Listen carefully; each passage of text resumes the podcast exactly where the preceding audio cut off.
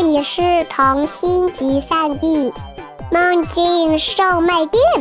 关注微信“混童话”，更多精彩等着你。欢迎收听混童话广播，我是主播大表哥。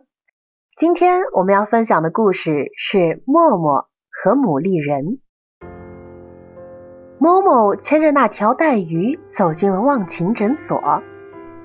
没错，是他，大家都看到了，就是性情古怪的养一条带鱼做宠物的某某默默。默默这个名字，大家至今提起仍有些恐惧，所以大家宁愿叫他某某。默默有女巫血统，是小镇上唯一的职业女巫莫呜呜的女儿。莫呜呜不恐怖，她是个好女巫，她笑起来很好看，很多她的顾客都很喜欢她。恐怖的是那次事件，那次事件是默默来到了这个世界上，也使古灵精怪的莫呜呜消失的无影无踪。这个故事要从小镇上来过一个蓄着古怪胡须的异乡猎人。讲起来，那一年，小镇尽头的丛林里走来一个穿着邋遢、留着两撇上翘小胡子的猎人。猎人手拿一把古董猎枪，那把古董猎枪上刻满了繁复的玫瑰花纹。猎人径直走进了木屋算命的小屋，从此。就再也没有看到他。人们看见他施施然走进去，满身酒气。那是个傍晚，很多人都在回家的路上看到了那个猎人和他的猎枪。木屋的算命小屋很温馨，紫色的桌布，紫色的窗幔，紫色的酒杯，紫色的他自配的催眠药水。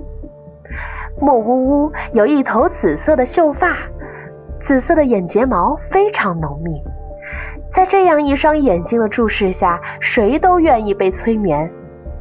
催眠时，梦境里就好像开满了紫色的花。可是，这一切都被那个猎人打碎了。虽然不知具体发生了什么，但是在那个傍晚。太阳就要落到山那边的时候，人们听见了一声枪响。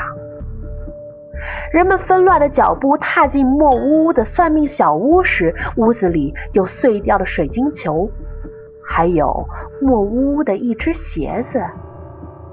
莫呜呜不见了。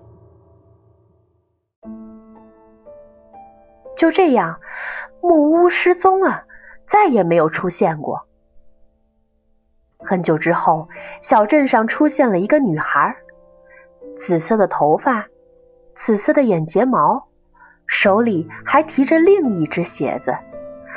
人们把女孩带回家，又拿着鞋子对照着看，两只鞋子凑在一起，就是一对儿。这是莫呜呜的孩子，这是莫呜呜的孩子。人们说，随后。人们在女孩的口袋里发现了一张纸条，上面写着：“帮我照顾我的女儿默默，莫呜呜，莫呜呜被莫掳去了，莫呜呜被莫掳去了。”人们看完纸条，这样说：“原来那个猎人就是莫的化身，所以莫呜呜才会给自己的女儿取名叫默默。”墨是可怕的动物，专食人的梦境为生。墨掳去了莫呜呜，留下了默默。这就是流传在小镇里的故事。这个故事带着几缕算命屋的神秘紫色，流传了许多年。默默长大了。这一天，人们亲眼看见古怪的默默牵着他那条带鱼走进忘情诊所。忘情诊所是做什么的？莫呜呜失踪以后，镇上来了一个树懒男巫。男巫开办了这家忘情诊所。诊所里既没有紫色的纱幔，也没有紫色的壁纸，没有紫色的药水。南巫的头发也不是紫色的，南巫是咖啡色的。他的诊所布局也像个咖啡壶。南巫常年煮一种可以让人遗忘的草药，味道混合了成年累月的咖啡颜色后，居然也有点像咖啡。失恋的人们有时会选择走进去，买一颗南屋煮好的药水，这药水据说能使人忘情，也就是忘记自己的所爱。默默的所爱。是什么？没有人知道。这些年，他没有亲人，没有朋友。他在木屋的算命屋旁边搭了一间小房子住下来，每天早出晚归，消失在小镇尽头的密林。每天回来的时候，身上都湿哒哒的。人们传说他去密林尽头的海滩。去看海了，人们不敢靠他太近。她是墨的女儿，她也食人梦。可是，被吃掉梦境的人究竟会怎样呢？没有人了解，人们只是惧怕那个传说罢了。因为墨这个名字的古怪和奇特的含义，人们疏远了默默。后来，默默从海边牵回一条带鱼做宠物，脚底下常窜着一条银光闪闪的尖牙鱼，这使它显得更加古怪了。默默领取了那杯忘情药水之后，并没有喝下去，而是倒进了随身带的水壶里。他给了南屋三枚好看的金贝壳。南巫这才发现，他的指甲也是漂亮的紫罗兰色的。默默低下头，墨蓝的头发遮住了紫色的眼珠。他牵着带鱼离开了忘情诊所。默默继续朝着大海走，怀揣着那只水壶。这一次，有人跟踪了他。他的名字叫牡蛎人。自从默默领养了带鱼做宠物后，他就对默默充满了好奇。现在讲讲牡蛎人的故事。牡蛎人的故事比较简单，他原来是个渔夫。某天出海打鱼的时候，不幸被一只大牡蛎夹到，但他又比较有力气。所以没有被拉进海里，而是拖着牡蛎上了岸。从那以后，他就变成了一个半牡蛎半人的家伙，头和脚露在外面，整个身体是一只牡蛎。大笑的时候，牡蛎会一开一合，但是也会露出像牡蛎肉一样的心肝肺出来。人们忘记了他本来的名字，叫他牡蛎人。他也因为害怕被人看到可怕的心肝肺而变得寡言少语、绝少笑容起来。牡蛎人害怕的事很多，他悲伤的时候会流出珍珠眼泪，他怕人知道。他对着镜子微笑的时候，发现自己的心肝肺变得透明，很脆弱，很脆弱。他怕人知道。他时时想冲进大海，做一只真正的牡蛎。这想法让他害羞，他也怕人知道。牡蛎人还怕人知道的是，他爱上了古怪的默默。默默缓缓地朝大海走去，牡蛎人悄悄地跟在后面。走到海边的时候，默默吹了声口哨，牡蛎人赶忙躲在了树后面。几分钟后，牡蛎人惊呆了。莫呜呜，默的妈妈牵着一头兽出现了。那头兽像野猪，又不是野猪，在它应该长嘴的地方长着一只长长的吸管，吸管弯曲着。在它墨蓝色的皮毛里深藏着色彩斑斓的飞虫，飞虫围绕着这只兽转来转去，使忧伤的它看起来多了一点快乐。莫呜呜接过默默手里的水壶，对着那只兽说了些什么，然后一饮而尽。他合上眼睛。从脚开始变成星星点点的飞虫，这些虫子非常炫目，非常漂亮。它们围着那只兽转了几圈之后，兽的眼圈红了。可他到底还是把它们都吸进了自己的吸管里。就这样，莫呜呜消失了。牡蛎人气愤地看着那只兽，可是过了没多久，飞虫又从兽的耳朵里飞出来。牡蛎人仔细一看，才发现兽的周身已经变得透明。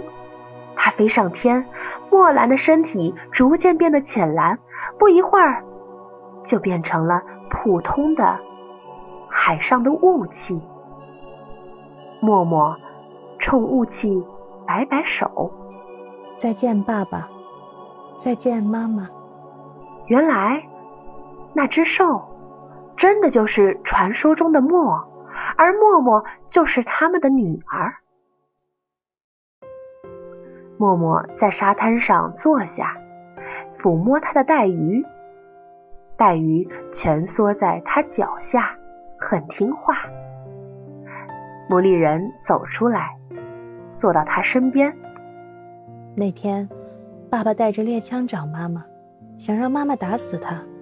他受了诅咒。默默对牡蛎人说：“牡蛎人点点头，静静听默默讲。猎人在森林里捉住了一只墨，并开枪打死了他。在墨死之前，他诅咒猎人一生不得进食。”除非有人心甘情愿把自己的梦献给他，供他咀嚼。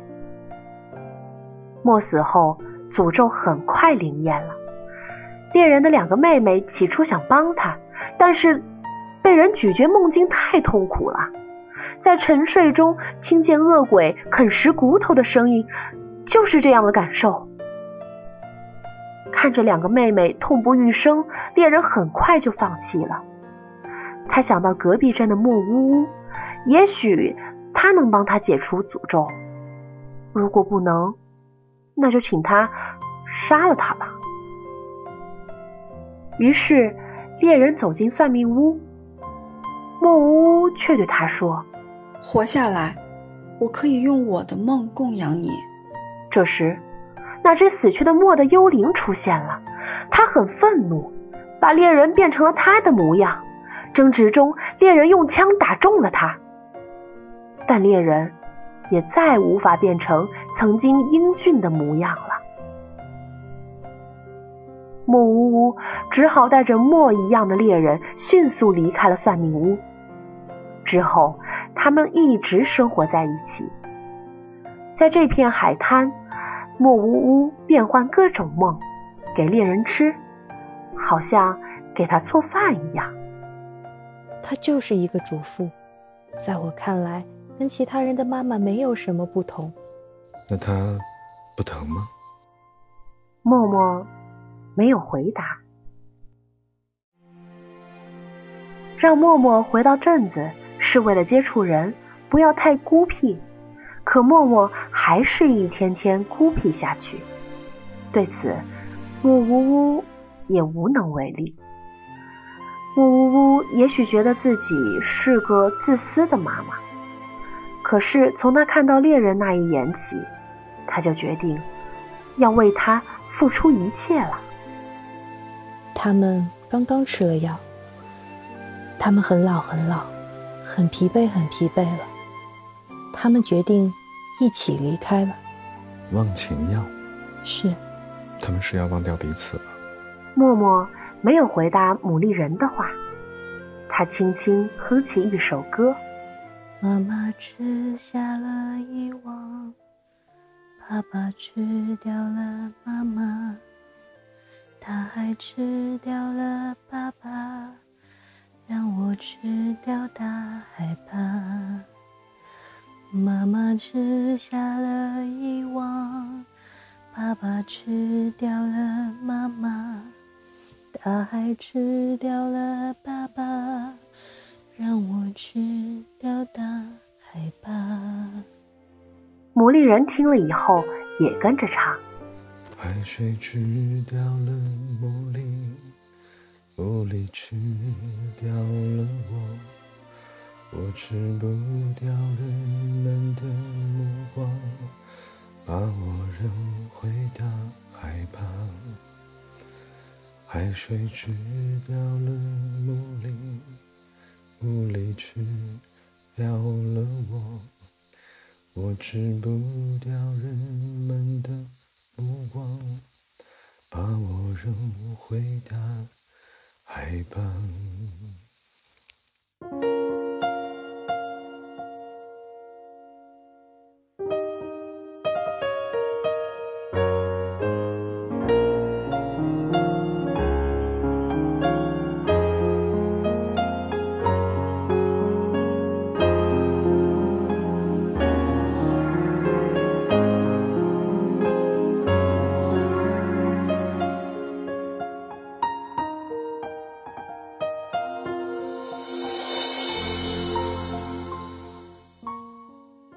默默墨蓝色的头发鼓动起来，他张着紫色的眸子，张开嘴，大海汇成一条浅浅的、苦苦的小溪，流进他的嘴里。他露出像墨呜呜一样善良的笑容，眼睛里却全是被咀嚼梦境的痛苦。他站起身，走远了。在他离去的地方，人们发现了一小片珍珠，还有莫名其妙的一大片沙漠。牡蛎人不见了，珍珠是他的眼泪。有人说他变回了人的模样，一直跟随着他爱的默默，跟着他去流浪。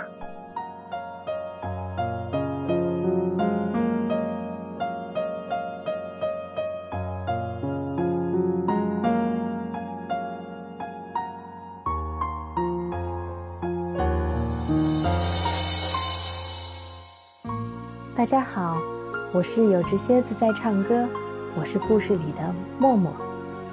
大家好，我是邵峰，我是故事里的努力人。大家好，我是刘静，也是今天故事里的莫呜呜。